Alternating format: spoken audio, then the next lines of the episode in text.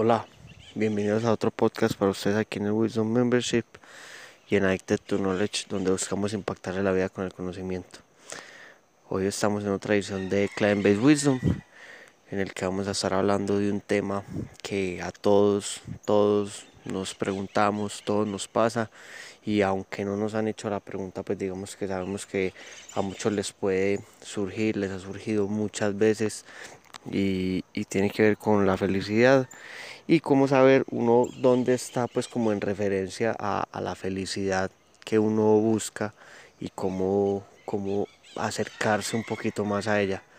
Eh, como pueden escuchar pues estoy en una finca, entonces pues estoy en el campo, entonces van a escuchar los animales en el fondo, pero bueno, eso eso no va a quitar toda la parte de, contenido y lo que hemos estado investigando pues como para poder responder esta pregunta.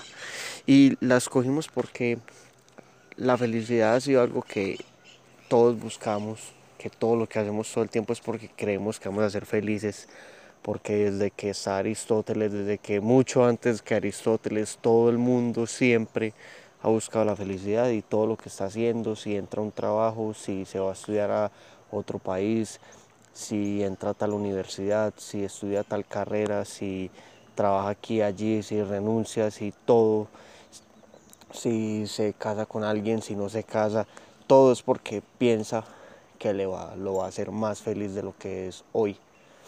Todo lo que compramos, toda la gente que conocemos, con los que nos juntamos, es buscando eso. Entonces eh, es un tema como tan importante que por eso pues como que decidimos hacer este podcast en el que vamos a hablar un poquito de lo que es la felicidad y, cómo, cómo acercarnos un poquito más a ellos, a ella. Entonces, eh, a mí me gusta mucho algo que, que incluso nosotros tomamos mucho como un lema de Addicted to Knowledge y es que si uno no conoce las cosas, uno no las va a obtener si uno no las entiende y las aprende, no las va a poder obtener en su total manera. Y les voy a explicar, eso es una frase que tiene Tai López, que es alguien que nosotros escuchamos mucho durante mucho tiempo y a él un mentor le decía como antes de poder solucionar cualquier cosa de dinero, de salud, de amor, de lo que sea, usted tiene que entender por qué esa cosa es como es o tiene que entenderla a fondo. Y él hace una analogía muy bacana que es como, imagínese que usted va a un concurso de fisicoculturismo, de esa gente que tiene los músculos así todos grandes y son todos rayados y, y son mostrando quién es el más musculoso. Es muy poco probable que ustedes vayan y le pregunten a la persona como, vení, ¿cómo funciona el cuerpo? Uno cuánto se debe alimentar, cuántos gramos de azúcar. Es muy poco probable que cualquiera ya sea como que, eh, no, yo no sé, pues yo simplemente vivo mi vida normal y, yo no sé nada del cuerpo, pero estoy aquí en este concurso. No, normalmente cada uno de ellos son expertos en musculatura, en comida, en nutrición, en proteínas, carbohidratos, todo. Saben todo sobre, sobre cómo hacer que ese conocimiento que tienen los, les funcione a favor para tener un mejor cuerpo. Y Jim también habla de eso, como si usted quiere plata, estudie la plata. Si usted quiere felicidad, estudie la felicidad. Entonces, por eso aquí les voy a traer como unas cositas que he estado leyendo mucho, porque él estado leyendo mucho de la felicidad eh, y que me ha ayudado de una manera impresionante, pues como a, acercarme mucho a ella en momentos. Entonces también les voy a estar hablando un poquito de, de lo que he leído, pero también de lo que he aplicado y para, que puedan entenderlo. Entonces, digamos que las cosas que he estado leyendo han sido, digamos que un poquito, por así decirlo, espirituales, pero que aunque sean espirituales, creo que han sido escritas de una manera, o sea, escritas por personas espirituales, pero de una manera bacana y es una manera lógica que hace que cualquier persona que diga, no, es que yo no soy espiritual, pero igual quiere ser feliz, lo puede entender y es una ecuación que ellos hacen y es muy fácil de uno ver en cualquier momento del día, en cualquier día, y no sentirse mal por no cumplir con la ecuación, sino ser consciente cuando uno no la está, cuando uno no está como, ah, pues madre, no, esa ecuación en mi vida no, no está dando. Y es la siguiente, que es la ecuación de la felicidad y es, ellos dicen la felicidad es igual a la ausencia de sufrimiento. Eso quiere decir que un día que fue totalmente feliz es un día en el que uno no sufrió, que uno no se preocupó, uno no se estresó, uno no tuvo ningún tipo de presión ni se arrepintió de nada, nada, cero sufrimiento. Y entonces ustedes van a decir, no, pues dificilísimo. Sí, puede que para algunos en el punto en el que están es muy difícil porque sufren todo el día y me pasaba a mí mucho que yo sufría y sufría y sufría. Y cuando llegó ese día, que fue hace muy poquito, en el que sufrí muy poquito, sufrí, no sé, dos minutos en el día, quedé impresionado y me pareció un día rarísimo porque yo era como, fue madre, hace tiempo que yo no sufría. Pues pues no, perdón, hace tiempo que yo no, no sufría, o sea, hace tiempo que yo no tenía un día sin sufrimiento. Y me pareció muy raro. Y esa ecuación me gusta mucho porque cumple otra cosa que también eh, usan mucho en la ingeniería y es la ingeniería inversa. Y es, Tai López también nos, pues en, en los videos que veíamos, él dice mucho, como si usted quiere cualquier cosa, también sepa cómo no obtenerla. Digamos que yo quiero ser rico. Eh, entonces también aprenda cómo ser pobre para usted hacer todo lo contrario y hacer la ingeniería inversa. Entonces usted dice, listo, si la felicidad es la ausencia de sufrimiento, entonces si yo quiero ser bastante infeliz, voy a sufrir todo el día, voy a mantenerme pensando en lo que me estresa, voy a pelear con el mundo, voy a hablar sobre el gobierno, sobre la economía, porque son cosas que me hacen sufrir, pero no puedo cambiar, pero ah, pero me quejo y sufro y así voy a ser bien infeliz. O también eso les va a ayudar a ser muy conscientes y decir, ah, listo, ok, si en cualquier momento yo me encuentro, yo me doy cuenta, yo soy consciente de que hey, estoy sufriendo, eh, ya voy a saber que eso que está pasando no me está ayudando a ser feliz, que es lo que todos, todos buscamos. Y eso les va a ayudar mucho a identificar esos momentos del día en el que ustedes no están contribuyendo a su felicidad, ¿cierto? Entonces en cualquier momento que ustedes se encuentren sufriendo, pensando mal de alguien, teniendo esos pensamientos que los hacen sufrir, sufrir, o sea, que es como, ¡Jue madre, estoy estresado, no sé qué hacer con esto, estoy preocupado. Esos son los momentos en los que ustedes eh, van a tener que trabajarles. Entonces, listo.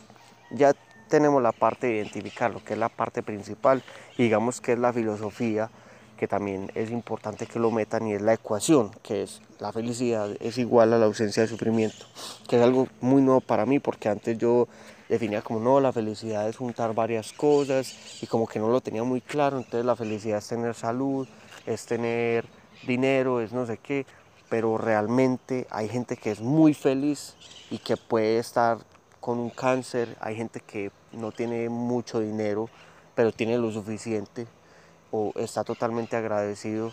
O como me decía una mentora que también la, la subía a Patreon para que lo visiten, les voy a dejar el link en esta descripción para que vayan a ese podcast en el que ella decía, es ser próspero, es que sin importar lo que usted tenga, usted esté totalmente agradecido de lo que tiene. Y, y así usted deja de sufrir, porque cuando uno está agradecido con lo que tiene, uno no está sufriendo por no tener lo que no tiene, que es lo que hace el humano todo el día. Que como no somos agradecidos, por más Ferraris, por más mansiones o por más sencillo que vivamos, siempre estamos deseando más y estamos sufriendo por no tener algo. Algunos sufren porque no tienen seguridad, otros sufren porque no tienen suficiente dinero, otros sufren porque no tienen salud, otros sufren porque no tienen una pareja, otros sufren porque tienen la pareja que no quieren.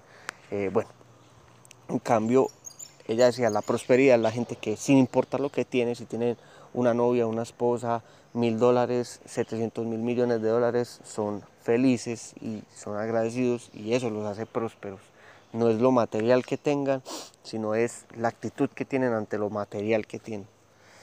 Bueno, y ya llegamos, listo, ya sé cómo identificarlo. Cuando esté sufriendo, ya sé que no me estoy acercando, pero entonces ahora, ¿cómo lo voy a hacer? Y aquí voy a hablarles de la frase preferida de la persona que yo más pues, que he estado leyendo y de los que hablan sobre lo que él escribe, que es Gerardo Smedlin, y alguien que habla mucho de él es eh, Borja Vilaseca, que habla del eneagrama, y Gerardo Smedlin habla de una, una pues como un, una filosofía que él tiene que se llama la septología. Y ya les voy a hablar un poquitico. Y también, por ejemplo, Mónica Arroyave, que es la mentora que les dije del, podcast que está en Patreon, también habla mucho de eso. Y es, no crean nada.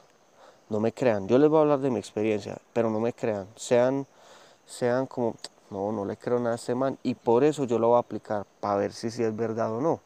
Y eso es lo que decía eh, Gerardo, como no crea nada porque eso se va a volver una creencia y las creencias son enemigas de la felicidad.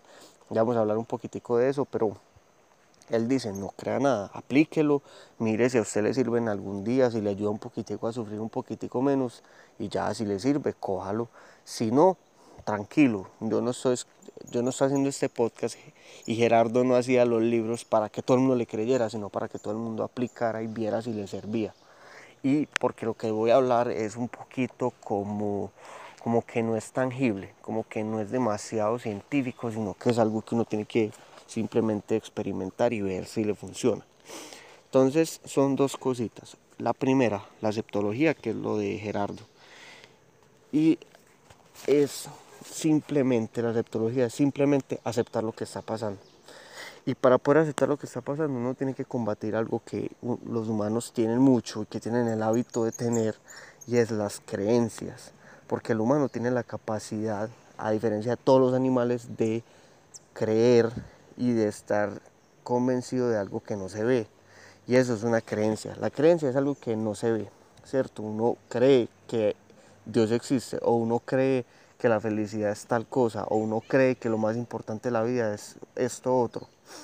Y como decía Borja, él decía, mucha gente tiene prioridades muchas cosas menos ser feliz. Entonces por eso es muy difícil que obtengan la felicidad porque ponen por encima conseguir dinero que ser felices. Entonces muchas veces están haciendo algo que los hace sufrir mucho, pero los está haciendo conseguir dinero. Entonces sí, cumplen el objetivo de hacer dinero, pero no de ser felices. Entonces, y se supone que ellos están consiguiendo dinero porque creen que los va a hacer felices. Realmente el fondo de la razón por la que al principio decidieron generar dinero es, es ser feliz, pero puede que el trabajo en el que están lo odian, trabajan con gente que no les gusta, un montón de cosas y sufren y sufren y sufren. Entonces, les voy a hacer un ejemplo y es un ejemplo personal totalmente. Digamos que yo algún día en mi juventud tomé una decisión y generó una creencia en mí que mucha gente lo tiene por libros como El Secreto. Y es una creencia que es que uno siempre debe pensar positivo, siempre. Y esa creencia la creé porque estaba seguro de que esa creencia me iba a hacer más feliz. Entonces yo puse esa creencia. Y esa creencia era incompatible, o sea, yo nunca me la cuestioné porque para mí tenía tanta lógica esa creencia. Y les estoy dando este ejemplo porque la más eran las más pesadas para mí, pero, pero ustedes fíjense cuál es la creencia más grande que ustedes tienen, que ustedes nunca se cuestionarían, nunca, o sea, que ustedes nunca se sentarían un día y dirían, vení, ¿será que sí es bueno que yo tenga esta creencia? Porque es una creencia que tiene aspecto positivo, pues ¿cómo va a ser malo creer que uno debe pensar todo el día positivo? Eso parece una creencia buena. Entonces esa creencia fue hecha para, para hacerme feliz. Listo digamos que a los cinco años de tener esa creencia y de todos los días aplicarla y todos los días decir, uy, esto es lo mejor, esto es lo mejor, esto es lo mejor, y convencerme de eso y listo, llevo cinco años creyendo eso y alguien muy cercano a mí empieza a ser negativo, empieza a hablar cosas negativas de que están robando mucho, de que la economía, y empieza a hablar negativo, negativo, negativo, negativo. ¿Qué pasa? Cuando uno encuentra a alguien que no que está incumpliendo la creencia de uno, y más cuando es alguien cercano que uno quiere, ahí comienza el sufrimiento. Entonces, si la creencia que ustedes eh, tomaron desde un principio, en el día uno de la creencia, ustedes dijeron, yo voy a usar esta creencia para ser feliz, pero en el día, no sé, 1500, que es al quinto año, cuando esa persona que ustedes tanto quieren, eh, incumple la regla, ustedes empiezan a sufrir y los empieza a alejar de la felicidad. Entonces ahí viene una, una total como, pues eso no tiene lógica, porque ustedes la crearon para ser felices, pero cinco años después los hace sufrir y los hace sufrir mucho, porque ustedes empiezan a intentar cambiar a esa persona y empiezan a sufrir por cada segundo que esa persona no sea como ustedes creen que debe ser porque ustedes tienen una creencia de que las cosas tienen que ser así. Y si no son así, yo voy a sufrir hasta que esa persona cambie. Entonces es de pronto uno empezar a cuestionar esas creencias. Y aquí viene la aceptología. La aceptología es simplemente aceptar las cosas que son externas a uno. Mi, esa persona que es mi esposa no es sino negativa, yo tengo la creencia de ser positivo. voy a aceptarla como es. Cada uno se preocupa por su felicidad y yo no me voy a quitar la mía porque mi esposa no es positiva, sino que si yo acepto y estoy tranquilo con que mi esposa sea negativa y si ella necesita algún día ayuda con la manera de pensar, con su felicidad, ella me lo va a preguntar. Pero también como nos decían, eh, le decía un mentor a Tai López y él lo habla en los videos que también me ha gustado mucho eso y es uno no debe tratar de enseñarle a los marranos a volar, sino que pues uno se tiene que preocupar uno por su felicidad y no estar tratando de que la gente que es alrededor de uno, tratar de que ellos sean felices porque uno termina afectando su propia felicidad y uno termina sufriendo muchísimo. Entonces digamos que la aceptología es un poco eso. A ver, y uno lo puede atacar de dos maneras. Uno es en el momento, cuando uno está sufriendo, simplemente luchar un poquito, no luchar, sino antes al revés, dejar de luchar. Es a mí esto me ha molestado mucho y siempre sufro por eso y está pasando en este momento. Mi esposa está siendo negativa y yo tengo la creencia de que tiene que ser positiva. Entonces, la primera es simplemente aceptarlo, que pues cualquiera dice, no, me muy fácil decirlo, pero es muy difícil aplicarlo. Yo les digo, no me crean, aplíquenlo. En el momento en que eso esté pasando, simplemente déjenlo pasar. No traten de cambiarlo, no, simplemente acéptenlo, ¿cierto? La otra manera de hacerlo es en esos momentos de estar solo uno con uno mismo, que es uno estar solo y cuestionarse esas creencias y empezar a decir, ok, si esa creencia se supone que me debe hacer feliz, ¿por qué me está haciendo sufrir tanto cuando estoy con mi esposa? Y uno puede empezar a destruir esas creencias, a buscarle la, la comba, pues como, sí, yo sé que ser positivo es bueno, pero no ser exigente con que todo el mundo sea positivo es bueno porque eso quita la felicidad, ¿cierto? Eh, o a veces ser negativo puede ser bueno, no sé, pues ustedes son los que tienen que descubrir eso, no yo, porque yo no tengo la verdad. Y yo no tengo la verdad de ustedes. Esto es lo que me ha servido a mí. Yo he destruido muchas creencias mías y he empezado a aceptar mucho cuando pasan cosas que me hacen sufrir. Entonces, a mí me hacen sufrir, por ejemplo, escuchen lo que hay en el fondo. Hay un montón de sonidos. Y a mí eso me hace sufrir mucho porque yo quiero que el podcast sea perfecto para ustedes, pero, pero a veces es acéptelo, pase bueno, grabe el podcast, que el contenido va a estar bien y acepte todos los sonidos que pasen, porque si no me tocaría parar cada vez que un gallo cante, cada vez que el caballo relinche, cada vez que cualquier cosa. Entonces, pues si yo bajo ese sufrimiento, eso me va a ayudar a mí a ser más feliz y a disfrutarme más la grabada de podcast y todo. Bueno, ese es el número uno. Y el dos, que es algo que lo aprendí mucho de Seneca y de Juan Uribe, un mentor de nosotros, y es como una analogía de un centro de eventos. Digamos que hoy es sábado y ayer fue una, hubo una fiesta, ¿cierto? Entonces ayer hubo celebración en un centro de eventos y hoy hay, otra fiesta, hoy hay otra celebración, hoy va a haber otra gente que va a pasar bueno, que las van a atender y todo. Y el, y el, el, el lugar está vuelto nada. Entonces, ¿qué es lo primero que hacen las personas del, del centro de eventos antes de empezar a organizar el próximo evento? Pues a cuadrarlo todo y es limpiar todo lo del día anterior. ¿Cierto? O sea, ellos limpian, dejan todo impecable y después empiezan a montar todo, porque si ellos montaran todo lo del evento encima del desorden del, del día pasado, ellos pues la fiesta va a ser horrible, todo va a oler maluco, todo va a estar resbaloso, todo va a estar lleno de mugre, ¿cierto? Ellos primero limpian por la mañana y después empiezan a organizar y ya después tienen la fiesta. Y así todos los días, vuelven y organizan, vuelven y planean cómo van a hacer la fiesta, la hacen y ya llega la gente y hacen la fiesta y vuelven y empiezan. Entonces es algo Porque, ¿qué pasa? La aceptología lo ayuda a uno a dejar de sufrir.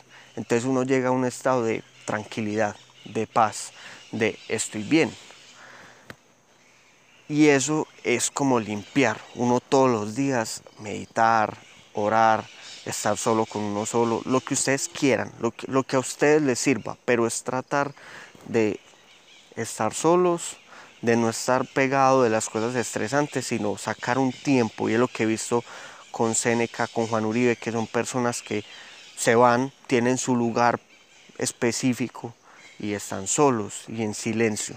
Y escriben, son agradecidos, están tranquilos y eso es como limpiar el centro de eventos, eso es como limpiar la mente por la mañana y por las noches, porque ya pasó toda la fiesta y todo el ajetreo del día, entonces limpian como el lugar para poder empezar el día siguiente. Entonces, lo primero es eso, es estar tranquilo. Y lo segundo es planear el día y hacer actividades que den valor y que uno las haga con, con energía. Me explico. Uno tiene un trabajo de gerente de una empresa, por dar un ejemplo. Y a uno le encantan las tareas que son de reuniones, las tareas que son de ayudarle a los empleados, las tareas que son de planear. Pero hay otras que usted las odia. Leer emails, escribir emails, no sé qué. Es tratar de que esas tareas no las tenga que hacer usted. Deléguelas y bueno, para eso podemos hacer otro podcast porque hay otro Incluso hay un podcast que grabé hace poquito de los 20 minutos de conocimiento que es sobre delegar, para que lo escuchen, porque es sobre eso, que sin importar si ustedes son gerentes, porque el ejemplo que di fue de gerentes, pero ustedes van a decir, ah, yo no soy gerente, entonces yo cómo voy a delegar las tareas que no me gustan. Escuchen ese podcast y lean el libro que les recomendé, que es La Semana Laboral de las Cuatro Horas. Eh, pero es planear el día y hacer el día en cosas que uno realmente las hace para generar valor y para dar toda su energía, no para esas tareas que uno sufre y sufre y sufre y es que yo odio estar con gente, pero a mí me toca ir a eventos, entonces yo odié mi miércoles porque no, es hacer una fiesta como el, en, en el centro de eventos, una fiesta muy bacana y pasar muy bueno en la fiesta, pero por las mañanas volver a organizarse y volver a estar solo y estar tranquilo y ser agradecido. Porque si uno solamente se la pasa haciendo fiestas y fiestas y fiestas, nunca organiza y se empieza a llenar de mugre y uno empieza a tener un montón de creencias y empieza a crecer el ego y todo. Entonces, siempre lo que he visto en esos grandes mentores es que ellos hacen cosas en las que ellos generan mucho valor, que Seneca trabaja en la política y él decía, yo trabajo en la política, pero no porque me guste la bulla y que, me, y que la gente me vea y ser famoso, sino que me gusta es contribuir a la sociedad. Eso es lo que me gusta a mí, Seneca. Y Juan, a Juan le gusta todo lo que él hace, las conferencias, gerenciar, toda esa parte le gusta. Pero los dos, todos los días, toman un tiempo o tomaban un tiempo y estaban solos y bajaban otra vez a ser humildes, a agradecer, a estar tranquilos, a estar con ellos y a conectarse entre comillas. Entonces, eso era lo que ellos hacían y así es como creo que lo pueden utilizar ustedes. Entonces, yo primero los invito como algo de, acciones que decidan en qué momento del día pueden empezar una vez solo por la mañana. Yo les recomiendo por la mañana y por la noche que van a hacer algo en el que ustedes van a estar solos y van a limpiar un poquito, porque yo sé que muchos de los que nos escuchan ya se mantienen en el ajetreo del día a día, entonces no les toca decir que tienen que trabajar más, sino que pronto tienen que empezar a estar un poquito más solos y en esos momentos solos empezar a hacer lo que ustedes quieran. Ustedes pueden organizarlo como quieran. Yo les voy a decir yo cómo lo hago. Yo medito 30 minutos. Dentro de esos 30 minutos yo saco 10 para ser agradecido y priorizo mi día después de haber leído algo de filosofía para estar tranquilo, para tener la mente fresca y poder priorizar. Y por la noche vuelvo y hago casi que lo mismo, pues hago como una reflexión del día, estoy tranquilo, pienso las cosas que pasaron y medito los 30 minutos, soy agradecido 10 minutos y eso a mí me ha funcionado de una manera increíble, pero no me crean nada, sino que aplíquenlo. Y bueno, espero que les haya gustado este podcast y nos vemos en uno próximo. Hasta luego.